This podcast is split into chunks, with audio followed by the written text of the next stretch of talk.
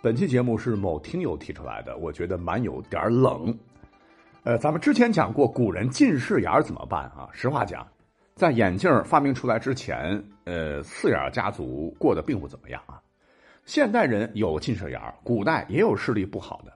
在眼镜发明之前的漫长的岁月当中，古人呢也只能眯着眼睛挣扎着想看清这朦朦胧胧的世界，但都是徒劳。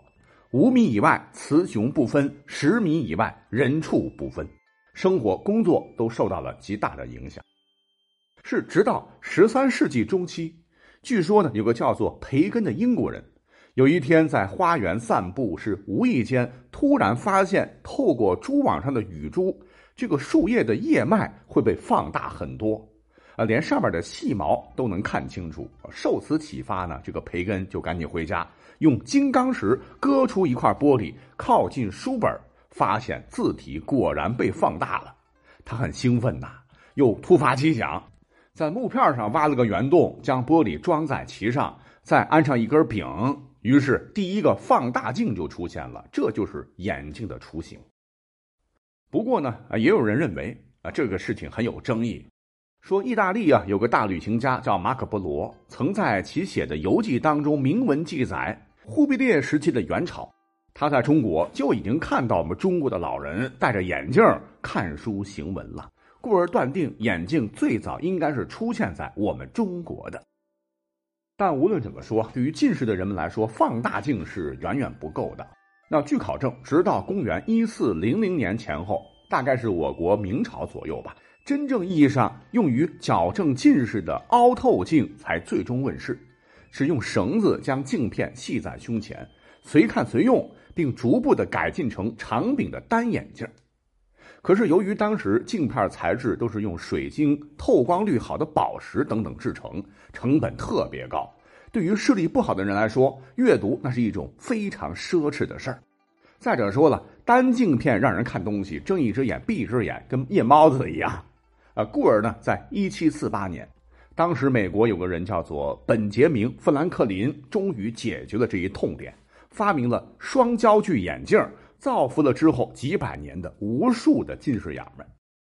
哎，听到这个名字，本杰明·富兰克林，你是不是耳熟啊？我们的语文课本甚至是历史课本学过，他就是和华盛顿齐名的美国独立战争史重要的领导人之一。但这些还不算啊，他还是非常出色的外交家、出版商、印刷商、记者、作家、慈善家、物理学家，伟大的发明家。避雷针就是他老人家发明的，也是最早提出电荷守恒定律的先驱。有点扯远了哈。总之吧，他的改良让佩戴更加舒适方便的眼镜更为普通大众所接受。眼镜的发展并没有到此结束。一九五四年，法国的一位工程师又发明了树脂镜片。此后，这种轻便便宜的镜片就成为了主流，一直沿用至今。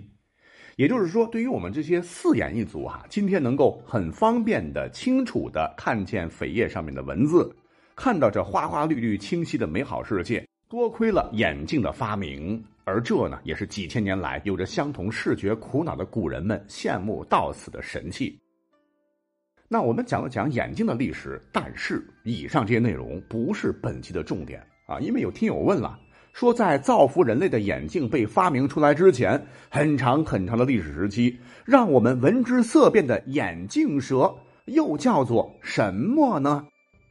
为了解答清楚这个问题，我做了相当相当多的功课。其实眼镜蛇它只是一种笼统的叫法了。最早在国外，这一类头部呈椭圆形、背部具有对称大鳞、瞳孔圆形、尾圆柱状、整条脊柱椎体下凸的这种剧毒的蛇，被称之为 snake with hood。他们看眼镜蛇就很像戴着风帽的一种蛇。但是在咱们中国，虽然这类蛇只有四属八种左右，如银环蛇、金环蛇、眼镜王蛇等等，主要分布在云南、贵州、安徽、江西、湖南、福建等地。但是呢，我们古代历史上缺乏生物科学家，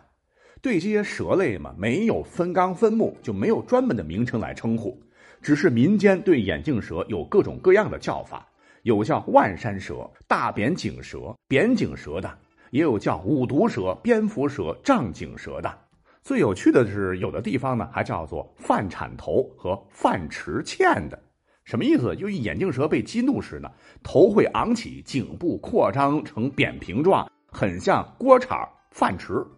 那结合刚才讲到的哈，自从眼镜被发明、广为大家多佩戴之后，也就是近代的十七八世纪左右吧，人们就觉得啊，这类蛇发怒的时候，身体前段竖起，颈部两侧膨胀很大很扁。眼镜蛇的颈部的背后，你会看到一个很像眼镜状的花纹，哎，就像眼镜蛇戴了一副眼镜似的。同时会发出呼呼声来恐吓敌人，